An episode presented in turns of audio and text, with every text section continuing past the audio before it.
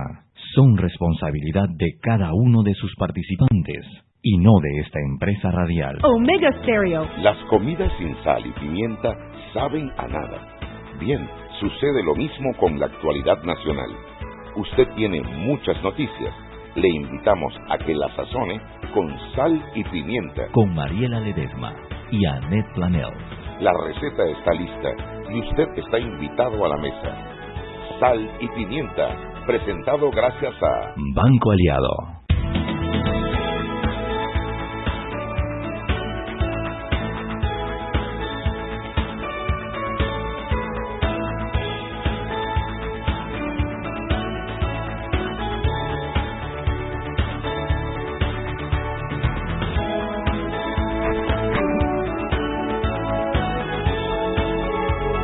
Buenas tardes, bienvenidos a Sal y Pimienta, un programa para gente que no se mete en problemas.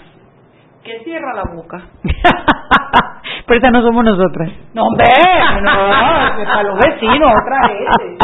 Nosotras, eh, eh, boca, eh, eh, eh, eh. Hombre, ha sido un día muy productivo, estoy muy contenta, Chubi, cuando me estoy actualizando y tengo mis seminarios y mis cosas, me gusta, porque me gusta aprender, pero de vez en cuando y que no me estén presionando ni nada de eso. Sin nada de eso de nota, ni nada de esas cosas así, que te No, pongan no, no, no. examen. Me pusieron una tareita para mañana de un proceso que tengo que presentar y me he divertido y me sigo divirtiendo preparando mi tarea. Tengo de compañerita Pio Pio Amaya Iceman en esta, en esta tarea y nos vamos a divertir como en una feria y carnaval porque tenemos un caso sui generis. Bueno, bienvenidos a todos a este su programa Sal y Pimienta. Recuerde que puede estar informado, seguirnos, eh, escribirnos, comunicarnos cosas a nuestras redes. Sal Pimienta PA en Twitter, Instagram y Facebook. Estamos también en el canal 856 de Cable Onda. Tenemos como un año que no lo decíamos. Así que si usted está en la casa cocinándole, usted quiere poner el televisor, tiene Cable Onda. Pues esa es la gente con criterio, que no le tiene volumen a su celular en un programa de radio. Usted pone canal 856 de Cable Onda. Y esto, ahí nos escucha y se entera de todo. Bueno, Hoy tenemos varias noticias. Eh, por ejemplo, el viceministro, eh, viceministro David Sayed, hasta hoy o hasta ayer viceministro de, de, de, de- que era de Economía y Finanzas, esto fue cambiado, pero yo- dicen los que dicen que sabes que para mejor, que fue un aumento, un, un ascenso, porque ahora está de director de la UAF. La UAF es Unidad Analítica Financiera, ¿qué? ¿Qué? Unidad de análisis financiero. Financiero, yo dije analítica, análisis. Estaba cerca, estaba cerca. Sí, Por aproximación. Pues casi, casi, analítica, análisis, sí. Eh, así es que bueno, cambio. Sabemos ya que el ministro y la procuradora se, se reunieron y, y se, se fumaron la pipa de la paz. No sé si literalmente fumaron, pero, pero la paz Bueno, lo cierto es que regresan los, los que habían investigadores regresan, y, regresan. amiguitos pío pío y todos Y van a colaborar para que como debe ser. Claro, aplauso para ambos. Claro, aplauso para ellos. ¿Qué más tenemos hoy, Shubi, así antes de que llame Henry Cárdenas con sus primicias? Bueno, eh, en el día de hoy el diputado Benicio Robinson dice que él va a apoyar dentro de la reforma al reglamento interno que el que no va no cobra. Que bueno, puede ir el suplente, pero Pero, pero si no si va y no manda al suplente, entonces que se lo descuenten. Bueno, nosotros estamos en unos análisis de la reforma y, y dicen los que dicen que saben en ese análisis que no debe haber suplente. Yo, yo pensé que sí, pero me cayeron en plancha, que los, los, me explicaron las razones por las cuales los suplentes a diputados deben eliminarse si se hicieran reformas válidas a la Constitución. Así es que bueno, esperemos que esté listo el proyecto que se va a presentar, el proyecto no, el plan, el apoyo, el- eh, para saberlo, el aporte. Son las seis y seis y en este momento Henry Cárdenas se comunica con la cabina de Omega Stereo. Henry, Buenas tardes, ¿cómo están? ¿cómo estás, amor? Todo bien, gracias a Dios. Aquí, oye, adelantaron algo de, de las noticias que transcurrieron, transcurren en la tarde con la designación de- del señor Sayed en la UAP. Así que a esperar a ver cómo le va ahí, ¿no? Y realmente lo- los retos que tiene y en cuanto a las normativas referentes a esta, a esta, a esta entidad que es muy seguida en materia económica, ¿no? creo que habrá que ver eh, cómo, con cómo llega y con qué límite llega, ¿no? Ajá. Bueno, y que lo que dice que saben, parece que es un ascenso en cuanto a categoría para el señor, así es que bueno, veamos y bienvenido sea y ojalá haga un buen trabajo, cariño. Ok. Oiga, oiga también eh, la Comisión de, Gobierno de la Asamblea se reunió con los magistrados del Tribunal Electoral eh, sobre la reforma constitucional. El punto a destacar es que el diputado Leandro Ávila, presidente de la Comisión, destacó que compartía las declaraciones que habían dado los magistrados del tribunal con relación a su visión de que este referéndum no se convierta en una especie de castillero obligatorio, o sea, que sea sí o no que haya opciones. Es un tema bastante complejo que para que tendrá que ser bien explicado para que la, la ciudadanía entienda cómo van a ser esas opciones y para tal fin ya hay un calendario de consultas que va a haber en todo el país. Se habla de que va a empezar en Bocas del Toro. Se espera, hay un estimado de que sean de 20.000 a 30.000 personas consultadas en, los, en este proceso y yo creo que va a ser interesante, ¿no? Sobre todo para que la gente quede clara de la reforma y cómo va a ser el procedimiento, porque hay que destacar que en la experiencia que hemos tenido, muchos eh, esto que cuando se va al referéndum viene el voto castigo, porque y pasa muchas otras situaciones. Y tú sabes que eh, yo creo que hay que aplaudir la disposición de la Comisión de Gobierno de hacer estas consultas. La última vez que yo recuerdo que se hicieron consultas como esta para un proyecto de ley, bueno, que esto es mucho más importante porque estamos hablando de las reformas a la Constitución, fue cuando el proyecto de ley de descentralización, que la Comisión también se movilizó a todas las partes del país y hicieron consultas y el resultado de eso es la ley de descentralización que tenemos hoy en día, que es modelo para la región. Así que ojalá que de este ejercicio que eh, va a iniciar la Comisión de Gobierno, eh, pues salga también lo mejor, que es lo que queremos los panameños, qué es lo que tenemos que arreglar en nuestra Constitución para que eh, Panamá resuelva sus problemas institucionales lo más pronto posible. Así que bueno, aplausos a los nueve, quizás especialmente al presidente de la Comisión, que es Leandro Ávila. Oiga, por otro lado, eh, Elvira adelantó que ya eh, llegaron los primeros 44 mil quintales de cebolla de los 60 mil que se mandaron importar para abastecer el consumo nacional. Eh, se va a dar la celeridad necesaria para que esto llegue lo más pronto a los consumidores. Van a estar vigilantes eh, conjunto con la Codeco para evitar la especulación en los precios. escuché por ahí que, que en estos días estaba a 2 dólares la libra, imagínense. ¡Wow! Es que, bueno, cuando no hay, eso es oferta y demanda, cuando no hay, eh, tocar, sí, los precios, ese es el problema de los precios. y se espera que, bueno, que ahora como esto, cuando ya se ponga en, el mercado, ya tenga un punto más o menos de referencia de 80 centavos por ahí, ¿no? Que, que es lo que sería lo habitual, 80 centavos la libra. Oiga, otra noticia que importante que transcurrió en, en el transcurso del día fue eh, la suplantación o lo que conocemos como hackeo a la cuenta de la caja de seguro. Y qué mensajes más feos. Sí, sí, sí, sí, Yo te voy a decir una cosa, esto no se puede coger a relajo. Estamos hablando de una cuenta de 74 mil seguidores en Twitter donde pusieron amenazas directas al presidente de la República, que por muy válidas que pueden ser los reclamos sobre la mala atención del seguro, ya está llamando a la violencia y eso, eso, eso la verdad que da da mucho temor, porque en Panamá no se acostumbra a ver esas cosas. Yo creo que eso de verdad eh, ahí hay que ponerse las pilas y tratar de encontrar quién fue el autor, si fue un jovencito haciendo bromas, de mandar el mensaje que esto no es relajo. no, porque es como contra personas específicas dentro del seguro también. Muy feo, sí. Muy feo. El seguro eh, informó que toda la administración del seguro informó que está en el proceso de recuperar de forma completa eh, la cuenta. dice que el delito cibernético, que fue un objeto, no incidió en la seguridad del sistema informático que administran los procesos financieros y de salud de la institución. eso debe ser que pusieron una clave de que 1, 2, 3, 4, 5, una tontera así. Pero igual, o sea, los mensajes no son mensajes de relajo. No, no, no, no me parece que sea una travesura, porque son mensajes contra el director, contra. muy fuertes, muy fuertes. muy fuertes, sin fundamento. No, y llamando a la violencia, que es la parte que preocupa, ¿no? La parte que preocupa, las críticas siempre bienvenidas, pero cuando ya se llama la violencia, yo creo que esa es una línea que hay que tomarse muy en serio. Y correctamente, y que, bueno, y que en efecto se proceda a, la, presentar la denuncia para que se hagan todas las investigaciones pertinentes. Así es, yo creo que existe la tecnología para descubrir de quién es, eh, quién hizo mal uso de esas, de esas cuentas. Inclusive, como usted mencionó, si es una broma que es de muy, muy mal gusto, muy, muy mal gusto. castigo respectivo. Así mismo, asumir sus consecuencias. mire, la importancia de esto, y, ayer eh, el Tribunal Electoral precisamente hablaba, cuando dio su informe de las elecciones y demás, ellos recibieron 90 millones de ataques. Oye, impresionante esa cifra. ¿Sabes que yo escuché hoy las, las glosas de Flor Misrachi y lo que dice es verdad?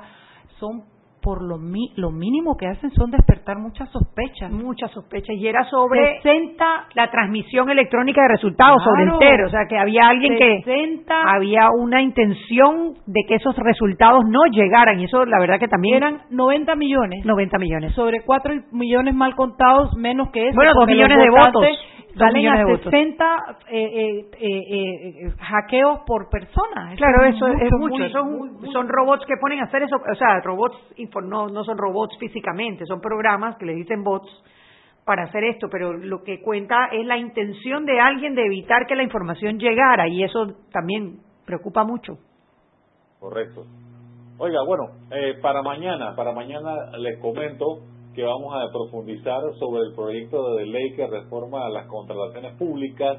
Importante que destacar que no va a haber eh, precio oculto de referencia. En los actos habrá un precio de referencia que será público. Eso es una buena noticia. Porque en Panamá nada es secreto. Ah, bueno. El único que no conoce, el único que no conoce el precio es el que pierde. Las filtraciones siempre es ahí, ¿no? Sí, exactamente. Bueno, eh, también se destaca que, que desaparece la posibilidad de calificar a un proponente porque presente un, un precio riesgoso. Eso lo explica, lo explicamos en la nota en que consiste también y hay también el tema de las adendas. Dice que la institución contratante podrá elevar el precio del contrato un 25% a través de la adenda si requiere algún aumento adicional deberá ser aprobado por el Consejo Económico Nacional. Digamos, todos esos detalles de la de esta de las propuestas de las reformas a la ley de contrataciones públicas. Excelente, ese es otro proyecto de ley que también está en la misma comisión de gobierno. La verdad que esa comisión de gobierno tiene mucho trabajo. mucho trabajo. Y el diputado independiente de Silva indicaba que tenían que trabajar fuerte porque tenían el tema de la constitución que es prioridad, pero que tampoco podían descuidar los otros proyectos que son importantes. Sí, sí. Eso es lo que tenemos por ahora. Bueno, Henry, gracias. Saludos. Seguimos sazonando su tranque. Sal y pimienta. Con Mariela Ledesma y Annette Planels. Ya regresamos. Siempre existe la inquietud de cuál es el mejor lugar para cuidar su patrimonio. En Banco Aliado tenemos la respuesta. Presentamos el nuevo plazo fijo Legacy, porque creemos en el valor del ahorro, la conservación y rendimiento de su capital y el fortalecimiento de su patrimonio. Banco Aliado, vamos en una sola dirección, la correcta. Diez años han pasado, wow, cómo hemos cambiado. Chateamos, whatsappeamos, hasta más de lo que hablamos, pero lo que compartes importa. Para hacer noticia no necesitas cámara, pero sí talento que mostrar. Y para hacer la diferencia, solo lo bueno posear. Lo que piensas importa, tu entretenimiento importa y tus recuerdos. Diez años evolucionando juntos para que siempre puedas expresar lo que te importa. Lo que expresas importa. Claro, la red más rápida de Panamá. Joven, ayúdeme. Me dijeron que por aquí hay un lugar donde pueden encontrar silla de rueda, andadera y eso. Casualmente vengo de ahí. La casa del médico es el lugar donde compro todo lo que necesito si de salud se trata. Y la gran mayoría de los médicos compramos ahí. Joven, ¿y cómo están los precios? Excelente, los precios justos y tienen también equipos para alquilar. La casa del médico, sillas de rueda de todo tipo y tamaño, andaderas, muletas, camas hospitalarias y todo lo que necesita el profesional de la salud para beneficio del paciente. Ubicados en Panamá, calle Justo Arsemena y en Chiriquí, Plaza Luar, local 1 a un costado del Hotel Ciudad de David, la casa del médico. Contáctanos al 207-6300 en Panamá o al 787-0028 en David y síguenos en nuestras redes sociales de Instagram y Facebook. Seguimos sazonando su tranque. Sal y pimienta. Con Mariela Ledesma y Annette Planels. Ya estamos de vuelta.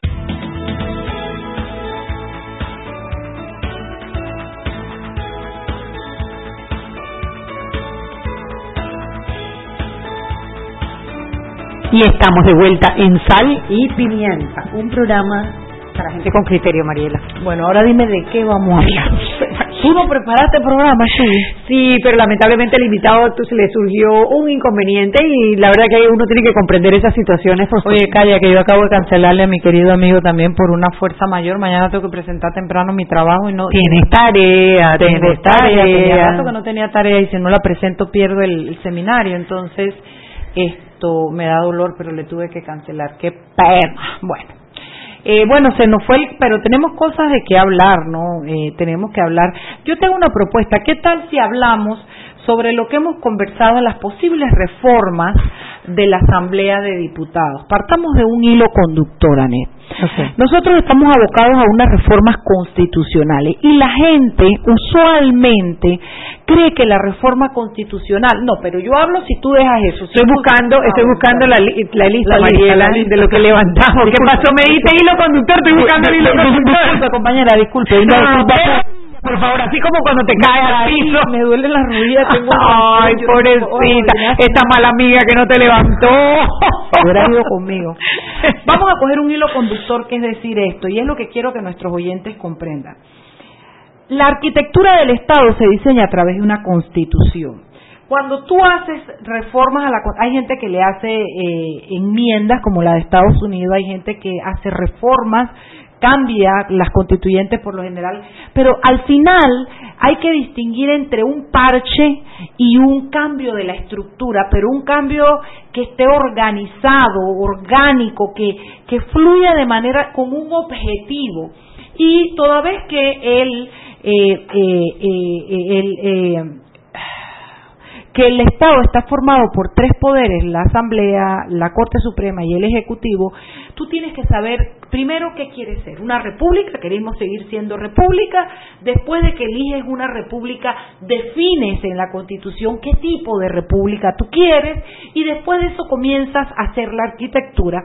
Y nosotros en este análisis somos como ocho o diez personas que hemos estado craneando estas cosas hemos llegado a una conclusión después de gritos, peleas, puños, patadas, eh, análisis sesudo, porque digo, hay algo de eso. Ay, no, no, porque hay gente muy pesada, gente con, primero especialistas. Con ideas muy, hombre, como convicciones muy fuertes. Muy fuertes con, y, con, y con un conocimiento muy profundo. Y sobre todo con buenas intenciones. De la Constitución y llenos de buenas intenciones. Ninguno tiene ningún interés personal ni político. Entonces, lo que estamos tratando es de diseñar algo que consideramos que realmente puede hacer un cambio cambio en Panamá.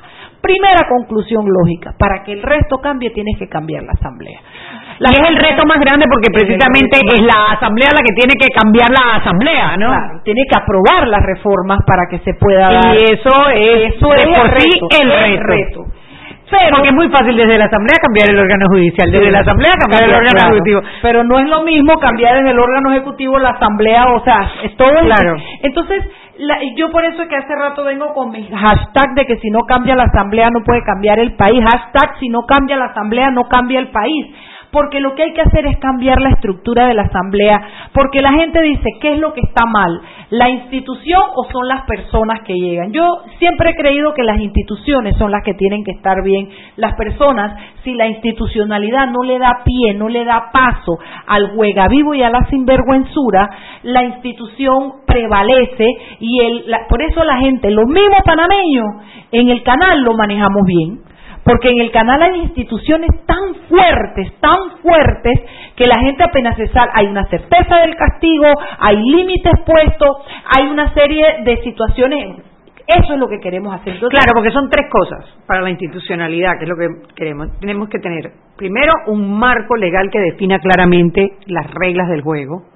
Después, una cultura de cumplimiento de ley, de una, una cultura que no está ni siquiera escrita en la ley, sino que se crea como las costumbres, los usos y costumbres de las personas que están en esa institución. Y lo más importante de los tres elementos son las personas que componen las instituciones.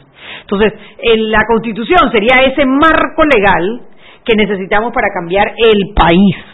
Y dentro de ese marco legal, si no cambiamos la asamblea, no hicimos nada. No hicimos nada, porque primero no tengo que decirles que, que, que es la asamblea, casi que te puedo decir, el pozo de donde salen la mayoría de los conflictos en este país. A ver, veamos ahora.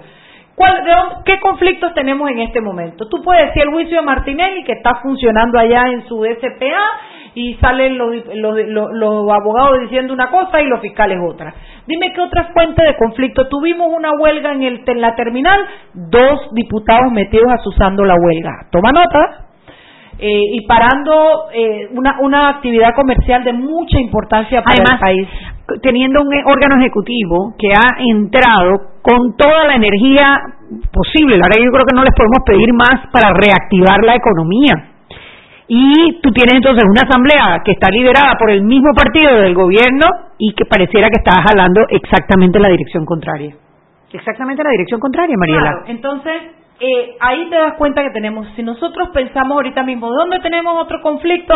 Con la cuestión de la migración, hubo una diputada pronunciando una situación eh, problemática para eso. ¿Dónde se está comenzando a cocinar otro conflicto? El tema de los cielos abiertos, cielos cerrados, otro diputado con Que no es que no tengan derecho, ojo señores, que yo algo sé de algo y yo tengo muy claro que esa es la función de los diputados. Bueno, la de ir a su sala huelga de, los puertos no, pero de hacer propuestas de ley. Pero el punto que criticamos no es la propuesta de la ley, es el tono, es la intención, es la crítica, es la agresividad y es todo lo que pasa. Después de eso, ¿cuál otro acaba de estallar? El tema de los carros. ¿De dónde viene? De, la, diputada.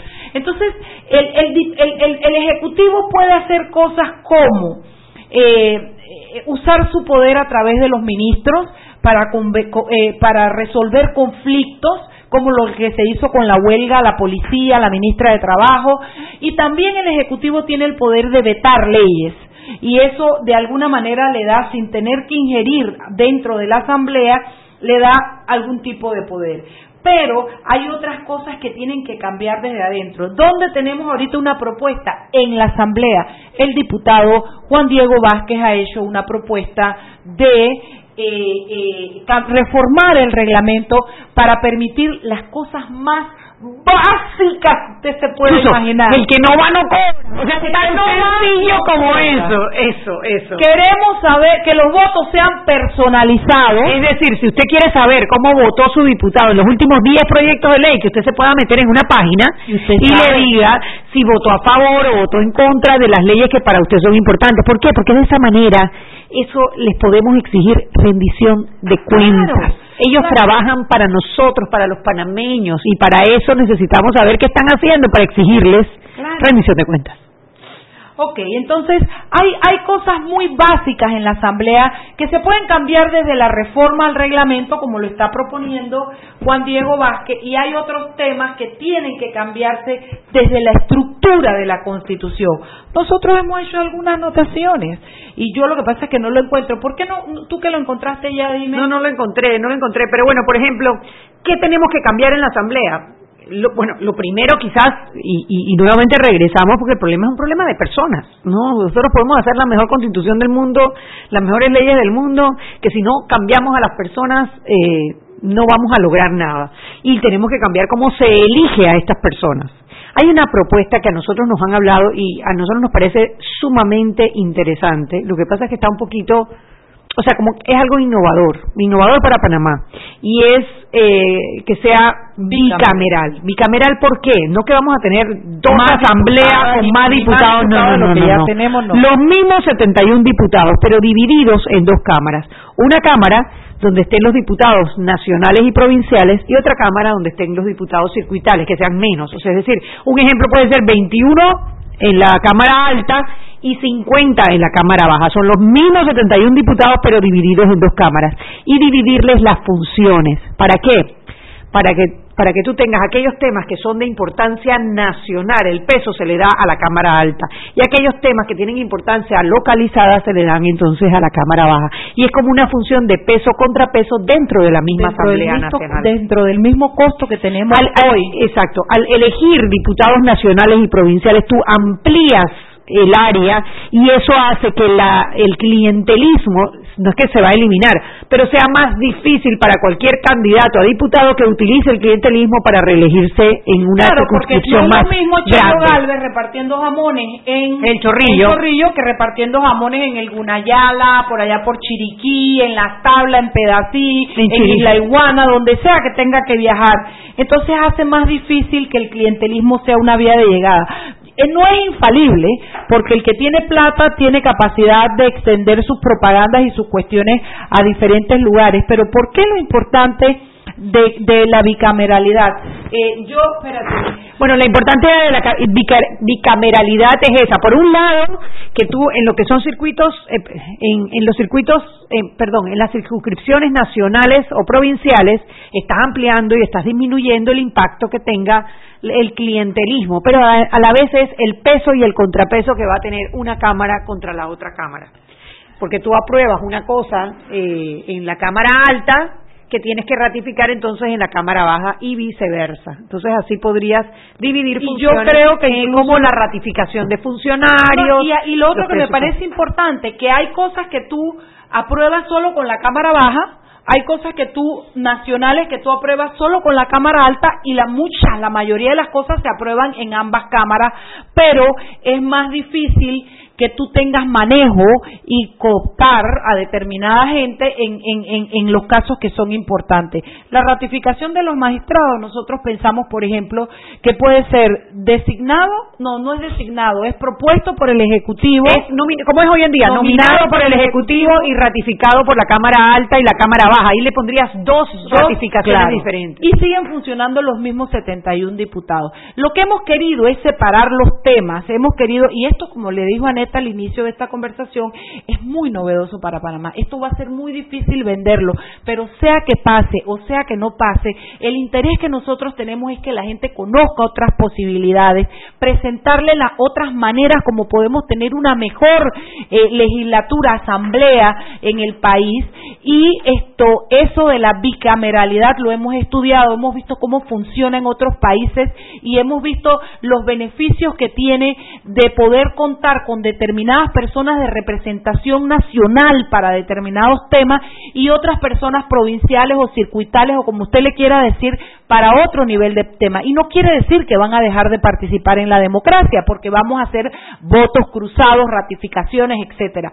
Pero sí es interesante que comencemos a, a introducir este término porque si bien es cierto los problemas de la Asamblea de Diputados son muchos, comencemos por decir que también tiene que ver con cómo están configurados a nivel de bancadas, de manejos políticos, de partidos, y lo que queremos es precisamente que sea un manejo más de representación nacional, de representación popular, que un manejo de partidos políticos per se, que hasta ahora nos han demostrado que no está funcionando y que lo que han conseguido es hacer trincheras desde las cuales dominan y toman decisiones que no necesariamente Y eso es con- para y eso es consecuencia de algo que no puede pasar esta reforma constitucional sin que se introduzca y es el no el limitar la reelección de los diputados.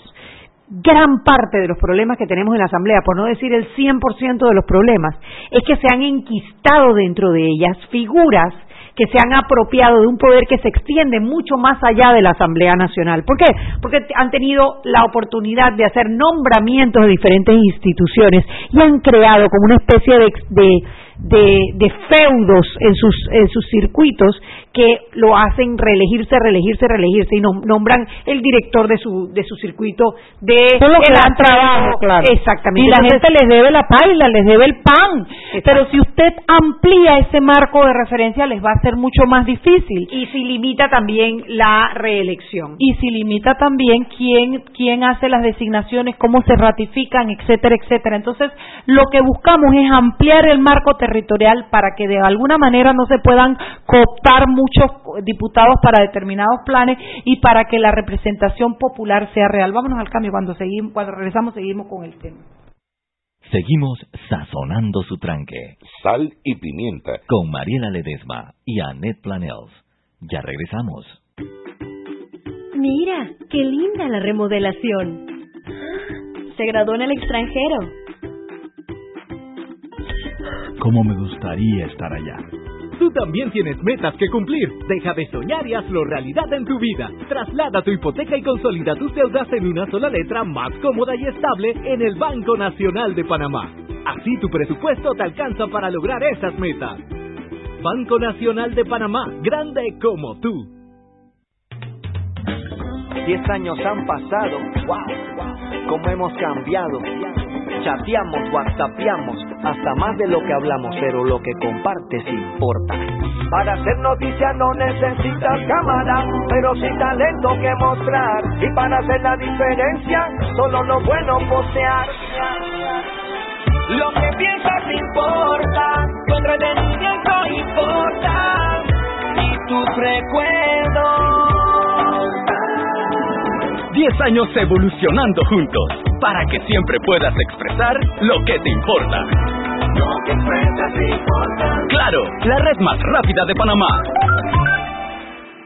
Joven, ayúdeme. Me dijeron que por aquí hay un lugar donde pueden encontrar silla de rueda, andadera y eso. Casualmente vengo de ahí. La casa del médico es el lugar donde compro todo lo que necesito si de salud se trata. Y la gran mayoría de los médicos compramos ahí. Joven, ¿y cómo están los precios? Excelente, los precios justos y tienen también equipos para alquilar. La casa del médico, sillas de rueda de todo tipo y tamaño, andaderas, muletas, camas hospitalarias y todo lo que necesita el profesional de la salud para beneficio del paciente. Ubicados en Panamá, calle Justo Arsemena y en Chiriquí, Plaza Luar, local 1 a un costado del Hotel Ciudad de David, la casa del médico. Contáctanos al 207-6300 en Panamá o al 787-0028 en David y síguenos en nuestras redes sociales de Instagram y Facebook.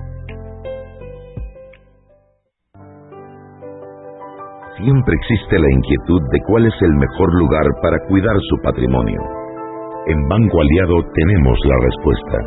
Presentamos el nuevo plazo fijo Legacy porque creemos en el valor del ahorro, la conservación y rendimiento de su capital y el fortalecimiento de su patrimonio. Banco Aliado, vamos en una sola dirección, la correcta. Seguimos sazonando su tranque. Sal y pimienta. Con Mariela Ledesma y Annette Planels. Ya estamos de vuelta. Estamos de vuelta en Sal y Pimienta, un programa para gente con criterio. Estábamos conversando sobre este trabajo que estamos haciendo algunas personas, analizando las reformas, haciendo propuestas, estudiando para ver qué es lo que realmente le, conviene al país y no con ánimo de quitarle el poder, porque por nosotros creemos que los partidos políticos tienen que existir y debemos trabajar para que existan.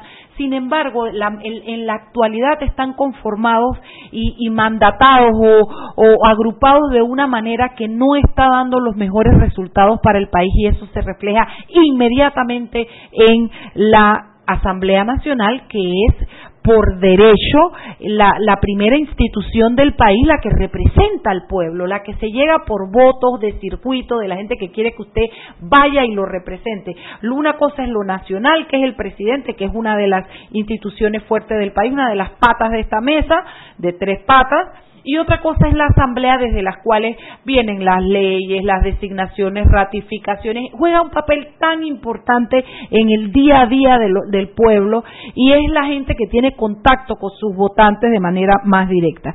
Ya les hablamos de por qué queríamos, creemos que la bicameralidad es una cosa que puede hacerle bien al país y ojalá pudiéramos pasarla y ojalá pudiéramos llevarle el mensaje a la gente para que comprendan los beneficios que tiene y las cosas que nos ahorraríamos. Y todo eso es plan de la educación que tenemos que hacer eh, antes de que se aprueben o no las reformas o que haya un proyecto real en firme. Lo que sí es cierto es que es importante que usted pueda comenzar a escuchar cosas, cómo funcionan conceptos, otros, que han conceptos, conceptos que se están empezando a hablar para que cuando y que funcionan en otros países. porque hoy no está lo de la bicameralidad entre las propuestas que presentó la, el Consejo Nacional para, de la Concertación Nacional para el Desarrollo, pero es una propuesta que se va a presentar y pues para que entienda de qué se trata y que no es que vamos a aumentar el número de diputados de la Asamblea. Lo vamos a dividir y vamos a cambiar las funciones, a mantener las mismas funciones, pero a cambiar quién las aplica y cómo se aplican. Y déjenme decirles algo, ¿ah? que el, el, el, la, la, comisión, ¿cómo se llama la, la El Consejo Nacional para la concertación, del Consejo para la Concertación Nacional para el Desarrollo, el Consejo de la Concertación Nacional para el Desarrollo, exacto. Ajá, entonces esto, lo que yo creo es que eh, no se trata de decir que ellos lo hicieron mal, ellos hicieron lo que Excelente creen que trabajo. está bien. Eh, no, yo no creo que es un excelente Yo sí trabajo. creo. Porque yo creo que les faltó la visión, ellos han hecho cosas que es hacer reformas a la Constitución desde cambiar artículos. Y eso no funciona porque no cambias lo que realmente es el problema. Le pones parches y de eso es lo que se viene quejando la gente que clama por una constituyente porque dicen tenemos una constitución llena de parches y no es que no se pueda hacer, pero si tú vas a hacer parches tienen que ser parches entendiendo qué es lo que busca. Yo reconozco y, el mérito, el sacrificio, el trabajo, la buena intención, pero creo que el resultado no nos lleva a lo que este país necesita y, y- y yo lo tengo que decir, porque yo soy una mujer eh, frentera y yo eso es lo que pienso y, y- y- y sin y, respetando a todas las personas que forman parte de la concertación y de toda la representatividad que tiene del país, no es una institución, es un grupo, es un gremio y creo que ha hecho el mejor trabajo que ha podido hacer, pero creo que hay que meterle un poquito la mano y, y- y de eso se trata ahora. Lo que sí creo es que serán unos grandes aliados buscando remar para que el país tenga lo mejor que necesita. Bueno, yo al, revés, yo sí pienso que eh, la concertación está haciendo un excelente trabajo, creo que sí tiene una representatividad importante, de hecho quizás es la institución fuera de la Asamblea Nacional que No son es elegidos. Sí, está, está regulado por ley, exacto, es una institución, tiene representación de 23 sectores del país, quizás es lo que más representación tiene después de la Asamblea Nacional, por la- a los cuales votamos y están ahí por votación popular y nadie les quita su legitimidad. Nadie. Pero eh, la concertación tiene una legitimidad y están aprovechando una coyuntura, una coyuntura que También es permite hacer reformas puntuales a la Constitución de las- los aspectos que más duelen y en los cuales se puede con- encontrar puntos en consenso, que no es fácil, no es fácil porque tú puedes reunir en un salón a las mentes más brillantes y esas mentes, cada una te va a dar un camino distinto para resolver el problema. Entonces, el consenso es difícil y creo que la concertación ha hecho un excelente trabajo buscando puntos de consenso, no significa que sean perfectos, pero ha hecho un excelente trabajo aprovechando una coyuntura que permite hacer cambios puntuales a la Constitución. Ojalá tengamos la oportunidad de extender esos cambios para introducir otras cosas que también pueden ser positivas o pueden ser más positivas para eh, arreglar la Constitución que tenemos. Yo no voy a discutir más porque nosotros nos podemos enfrascar No, y todo el día todo el día. Pero yo Dice creo eso, dice eso. todo lo que tú has dicho está bien hasta el hecho de decir que el resultado, porque es que el resultado so- es- son unos parches que no guardan ninguna relación con la estructura que nosotros queremos buscar. Bueno, que hay, creo que, que son hay un grupo que hay un grupo que lo quiere buscar, Mariela, no es todo el mundo, o sea, que quiere- bueno, no importa, pero pero pero es que estamos hablando de la estructura de lo Claro, que queremos claro, claro. cambiar. Bueno, de lo un que grupo en el que nosotros participamos porque creemos que Claro. yo no digo que lo que está hecho no no sirva del todo, lo que creo es que la metodología que se utilizó nos lleva a un resultado que cambia unos parchecitos aquí y allá, pero que no es lo que realmente necesita la Constitución en este momento, pero sí, Mejor, seguimos, seguimos, otro, otro. seguimos. Oye, otro de los puntos que discutimos y a ver si tú me ayudas aquí porque yo me acuerdo que hablamos de los requisitos y entre los requisitos dejamos los que están actualmente, pero agregamos que si cometió algún delito doloso deben pasar más de 20 años, deben pasar 20 años o más desde que salió su sentencia para que pudiera aspirar a ser. Sí, a ver, que el Consejo Nacional, a ver, vamos a decir la concertación para no enredarnos. La concertación que propone que nadie con ninguna eh, condenado pueda eh, aspirar ni a presidente, ni a diputado, ni a alcalde, ni a representante. Ya- ahora mismo la Constitución dice eh, delitos por más de cinco años, condenas por más de cinco años. En el, en el, en el documento presentado por la concer- concertación solo dice condenas, punto. O sea, que nadie que haya sido condenado pueda eh, participar en, una, en un puesto de elección popular.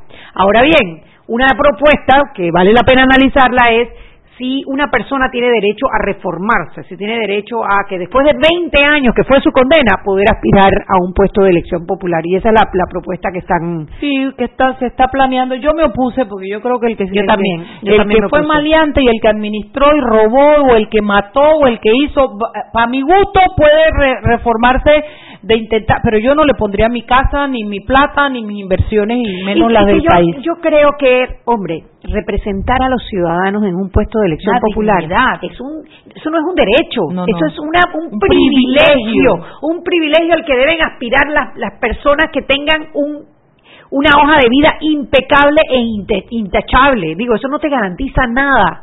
Pero si ya tienes una persona que ya cayó en un delito y que fue condenado, Donde hay cuatro millones, porque caramba tienes que poner al que, al que ya fue condenado. tenemos derecho a la duda. A la duda. Tenemos derecho Oye, a la otro duda. tema que tú te acordarás mejor que yo fue sobre el tema de la residencia de un año en el circuito. Hay un desacuerdo, pero yo no me acuerdo cuál era el desacuerdo. Bueno, porque hay un grupo que piensa que por qué tiene que residir en un circuito si es panameño debería poder aspirar a cualquier Bueno, y es puesto que de eso se elimina con la otra reforma que te hablamos de nacional, de los aspirantes a... a- Pero un grupo, puestos- porque siempre vas a tener un, eh, un grupo de diputados por circuito. Yo estoy de Yo acuerdo con lo que provincial. yo Mira. estoy de acuerdo con lo que dice la Constitución hoy en día que tienes, o sea, que tienes que residir un año. ¿Por qué? Porque tú tienes que comprender cuáles son los temas de tu circuito para poder aspirar a representar a los ciudadanos. Pero residir efectivamente o tener una Yo creo que inclusive hay que restringirlo un poco, tener intereses, pero realmente hoy es hoy en día es muy laxo. ¿Tú te acuerdas, por ejemplo, allá en el Darién, el muchacho que trabajaba con... Oye, trabajaba que en la presidencia? y se quería tirar de alcalde por Darien. Por Darién, tú Sí, dices, ese no. muchacho cuántas veces al año va a Darién. Total, ¿Cómo está? va a representar realmente a los a los electores de su circuito. Yo creo que para Sí. la para la asamblea es muy importante que la persona que los va a representar realmente viva los problemas que viven las personas que viven ahí. Otro tema en el cual yo, no sé, yo, eh, bueno, otra persona y yo estábamos en desacuerdo era que ustedes, que los otros decidieron eh, que no habría suplente, Chuy. Yo estoy de acuerdo que no haya. Cuéntame acaben. por qué, explica por qué, a ver. ¿Por qué? Porque tú estás eligiendo a un diputado para que él te represente. Hoy, por ejemplo, Benicio Robinson, que se salió con que él va a apoyar el que no va no cobra. ¿Y qué dice él? Ah, bueno, si yo no voy y no mando a mi suplente, entonces no cobro. En la práctica, ¿qué pasa? Cuando vienen las decisiones difíciles, en donde hay, donde se va, va a tomar un golpe político por tomar una posición o la otra, mandan al suplente para que el suplente sea el que coja el golpe. O cogen la curul ellos, entonces ponen al suplente a representarlo. Y eso no es así. O sea, si yo elegí a un diputado para que me represente, él debe ser el que me represente. Si se enferma, si se incapacita o si no quiere ser más diputado, hey, elecciones de nuevo y elijan a otro. ¿Por qué van a poner a un suplente que tú no elegiste a representarte? Pero hubo una propuesta que a mí no me pareció mala, que era el hecho, yo sí creo en la figura del suplente porque tú tienes funcionarios que se enferman por mucho tiempo y tú no puedes dejar ni un puesto de magistrado ni un puesto de diputado. Por ejemplo, tuvimos el caso del magistrado Fábrega, que tuvo desafortunadamente una enfermedad muy fuerte del corazón y estuvo meses separado de, de su despacho. Tú no puedes paralizar los juicios que están en ese despacho si tú no tienes un suplente para que lo atienda. Entonces decidimos pusimos, vimos, pensamos en que se puede hacer un pool de suplentes. Yo no sé cómo sería en la asamblea. En la asamblea yo no creo que haya necesidad. Si una persona se va a incapacitar por más de X tiempo, hey, que se elija otro. Sí, Y pero punto. Anet, fíjate, tú sabes el tiempo que pasa entre la incapacidad y después armar la elección y después hacerlo. Tú tienes una, un, un curul por seis meses Y vacío. poner un suplente que no representa realmente a los ciudadanos No, del circuito espérate, lo lo que te quiero decir, yo creo que tú puedes tener eh, un pool de los circuitos más importantes aquí en Panamá y tú poner gente que haya llegado de segundo después de tenerlos ahí. Tú, la gente que llegó de segundo, pensemos en el señor Bolota. Después de él viene un excelente diputado, habría sido Domenico. Entonces tú tienes, a- después votados, tienes por provincias X cantidad de suplentes y es un pool. Y si tú no estás, viene el que sigue. Y si el que sigue no puede, el que sigue más abajo. Eh, no existen tantos suplentes en otros países. Bueno, yo no sé. de Latinoamérica. Por, eso pero- yo pienso que también nos estamos complicando con los casos puntuales. Los casos puntuales se resuelven puntualmente. Pero en realidad, en la realidad, tú elegiste 71 diputados. Esos 71 diputados tienen que trabajar 5 años. Lo que sí estoy de acuerdo es que le hemos, he- hemos hecho una norma muy laxa que permite que los Benicios Robinson y los demás, los Chellos, bueno, ahora después se comenzó a portar bien, pero toda esa gente que decida no venir y si no, mandar a su suplente, con lo cual cobra el suplente, cobra el diputado y bueno, ¿qué quieres que te diga? O diputados que se acogieron a la licencia y que no van porque están trabajando en la calle ganando plata extra y tienen al suplente cobrando también y él también está cobrando. O peor aún, eh, ganaron en dos puestos de elección, ellos cogen uno y le dan al suplente el otro. Claro, claro. Esas son las cosas que yo entiendo la parte de la suplencia como ha hecho muy laxa la regla y ha permitido la sinvergüenzura. Pero bueno, eso son las seis y cuarenta y seis. Vámonos al cambio. Cuando regresamos seguimos con Seguimos sazonando su tranque. Sal y pimienta. Con Mariela Ledesma y Annette Planels. Ya regresamos. Siempre existe la inquietud de cuál es el mejor lugar para cuidar su patrimonio. En Banco Aliado tenemos la respuesta. Presentamos el nuevo plazo fijo Legacy, porque creemos en el valor del ahorro, la conservación y rendimiento de su capital y el fortalecimiento de su patrimonio. Banco Aliado, vamos en una sola dirección, la correcta. Diez años han pasado, wow, cómo hemos cambiado. Chateamos, whatsappeamos, hasta más de lo que hablamos, pero lo que compartes importa. Para hacer noticia no necesitas cámara, pero sí talento que mostrar. Y para hacer la diferencia, solo lo bueno postear. Lo que piensas importa, tu entretenimiento importa, y tus recuerdos. Diez años evolucionando juntos para que siempre puedas expresar lo que te importa. Lo que expresas importa. Claro, la red más rápida de Panamá. Seguimos sazonando su tranque. Sal y pimienta. Con Mariela Ledesma y Annette Planels. Ya estamos de vuelta. Y recuerden que en la casa del médico usted puede encontrar el glucómetro VivaCheck con un amplio rango de hematocrito de 0 a 70% capaz de evaluar recién nacidos, mujeres embarazadas, pacientes con anemia y otros. 900 memorias con fecha y hora, 5 segundos de tiempo de respuesta, puerto USB para transferencia de datos, incluye 10 tiras de prueba, glucómetro VivaCheck, de venta en la casa del médico Justo Arosemena y en David Chiriquí.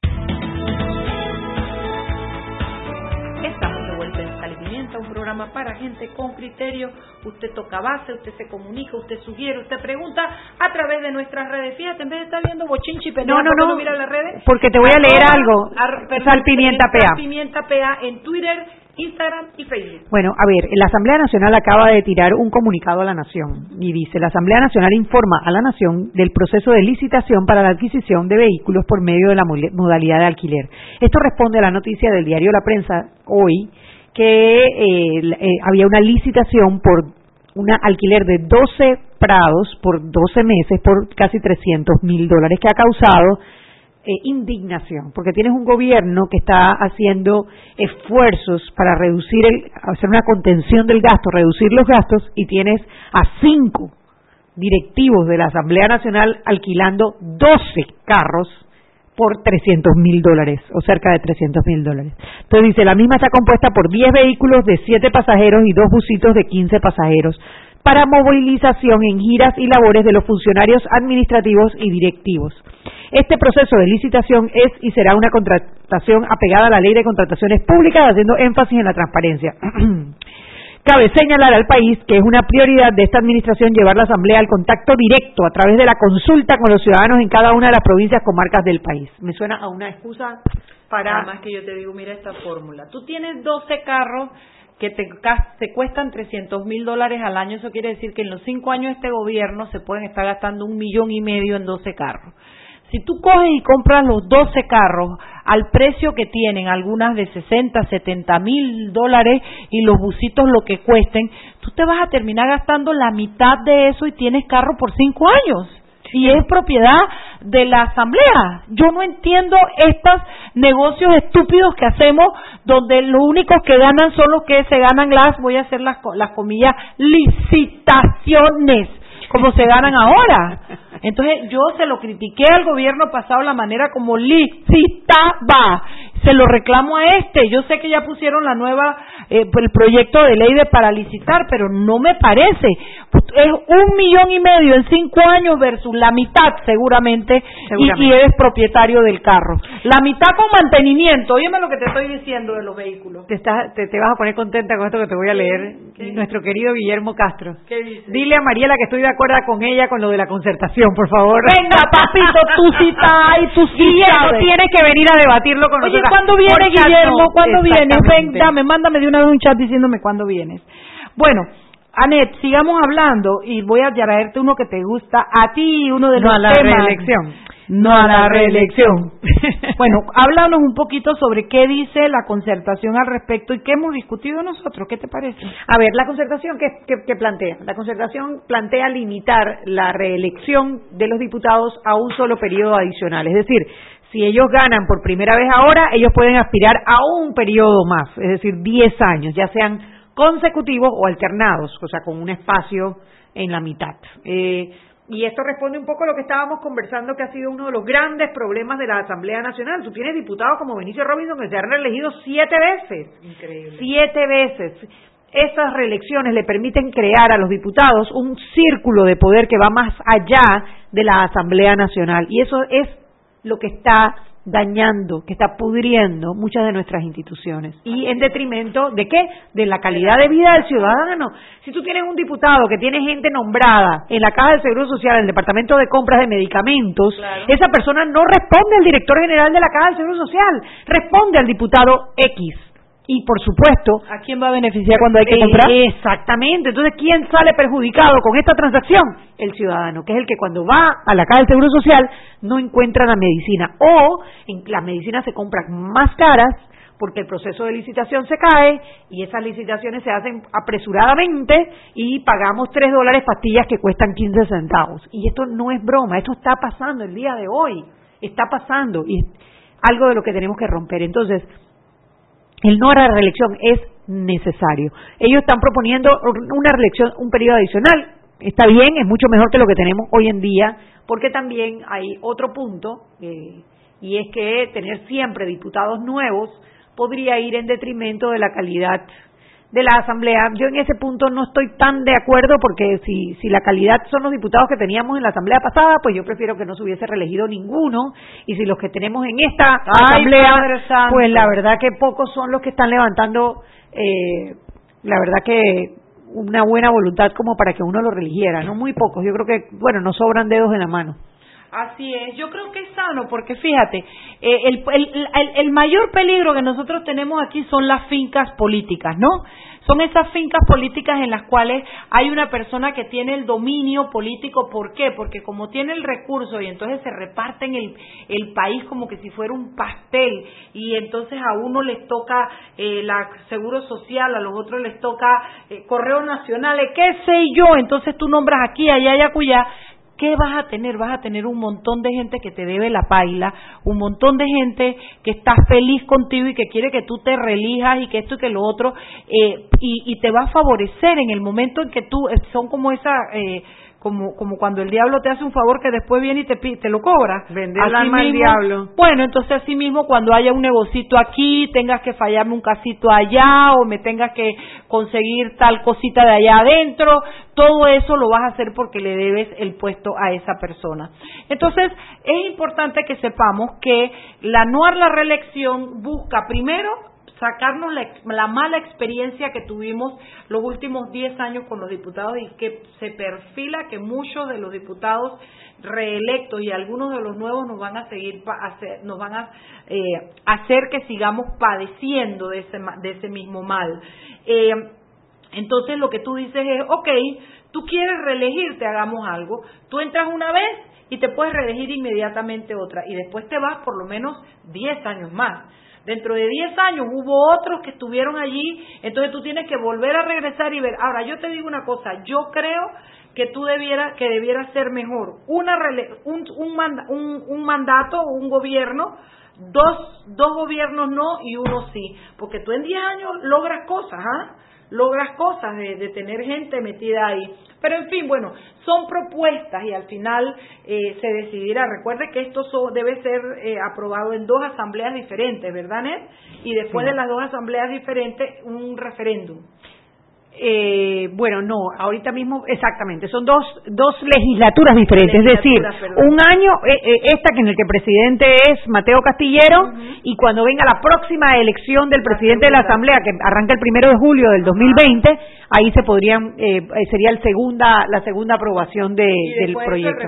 Y después un referéndum. Ya el, tribunal está hablando de hablar de un referéndum por temas, para que la gente pueda votar por temas. Que me parece muy apropiado. Estoy de acuerdo con la bicameralidad, pero no estoy de acuerdo con que se puedan reelegir. Estoy de acuerdo con esto, pero no estoy de acuerdo con el otro. Ustedes más o menos por temas se van a hacer preguntas eh, sobre las cosas básicas para que el ciudadano tenga la oportunidad de opinar. Por eso es que uno estamos trabajando en interpretar, en crear algo y unirlo con lo que ya existe y las otras propuestas para ver qué se puede generar lo mejor que consideremos que sea para el país desde el espacio de no intereses personales, ni políticos ni económicos. Lo estamos tratando de hacer porque sabemos que aquí no somos dueños de ningún negocio, porque acá no tenemos algo que contrata con el país, porque acá no tenemos un primo diputado, porque acá nada y porque creemos no que... No estás en la planilla 080. No estoy en la planilla 080, etcétera. Ahora nada más falta que nos saquen a nosotros en la planilla de Gabriel Silva.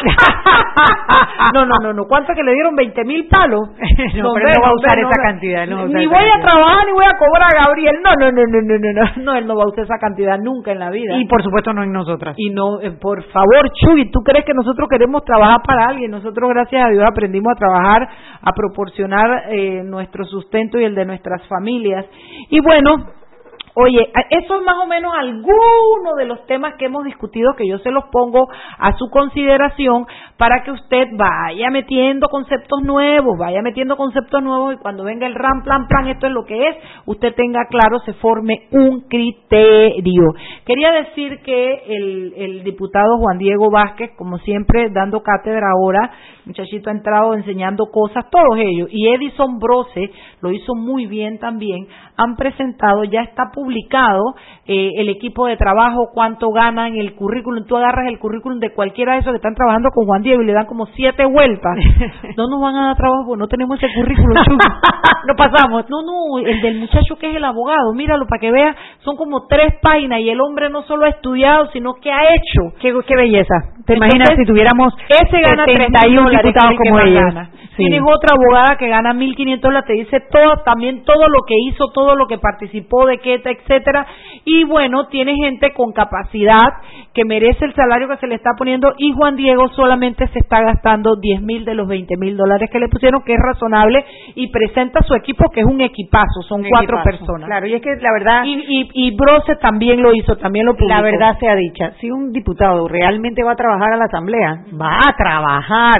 Imagínense que ellos digo, por supuesto, los que van a trabajar, tienen lunes a jueves sesiones de tres y media a siete y media de la noche, lunes a, a, miércoles, y los jueves creo que arrancan a las once y terminan a las cuatro. Pero además de eso, estos diputados independientes están participando de tres comisiones cada uno, y cada comisión se tiene que reunir una vez a la semana, y por lo menos son dos horas. Entonces, aparte de eso, ellos tienen que preparar sus proyectos de ley, revisar los proyectos de ley que quieren, por los cuales quieren que voten. En el caso de credenciales y en el Pleno también tienen que revisar las hojas de vida de las personas que están presentando el Ejecutivo para que sean ratificadas.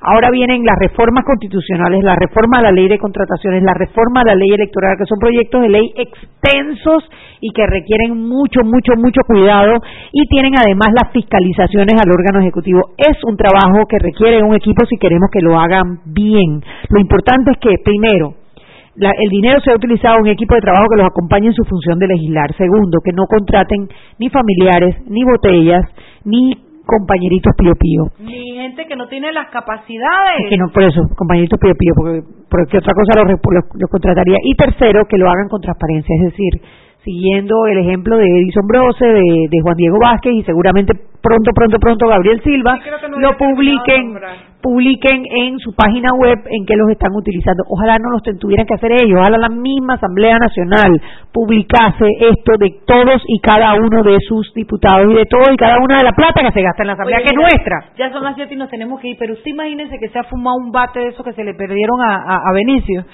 y que usted comienza a soñar. Tú sabes lo que es una asamblea donde tú tengas que todos tus diputados tengan su planilla y el currículum de todos sus empleados y tú sepas qué es lo que están pagando. Primero, los resultados de los diputados van a triplicarse porque cuando tú tienes un equipo que trabaja bien, los resultados para el país se van a notar. Y segundo, que tú tengas unos diputados que tú puedas decir, oye, ven acá, este diputado, vamos a hacerle lobby, porque el lobby es perfectamente legal, aquí y en la bolita del mundo, amén. Entonces tú dices, vamos a hablar del cigarrillo, vamos a ver quiénes votaron aquí por, y tú puedas saber la ley que tú quieras, votó a favor, quién votó en contra. Tú sabes lo divino que sería tener unos diputados que tú hablas y digas, ven acá, cuáles son los conflictos de interés, este cría pollo, este cría puerco, este cría no sé qué, para que tú sepas cómo son sus intervenciones en las leyes que propone. Es lo único que pedimos es información y por eso les decimos que cuando queremos cambiar la estructura de la, de la asamblea es porque ellos primero que va a ser tan tan tan claro lo que pueden y lo que no pueden hacer que más de cuatro ya van a dejar de aspirar sus maleanterías hacerlas desde la asamblea. Y segundo que cuando estén allá adentro y tengan que cumplir con esas reglas básicas que estamos pidiendo tú vas a poder saber si tú quieres o no quieres reelegir tu diputado. Bueno siete de la noche nos vemos mañana en otra edición más de Sal y Pimienta un programa para gente con criterio. Hemos presentado Sal y Pimienta. Con Mariela Ledesma y Annette Planel Sal y Pimienta, presentado gracias a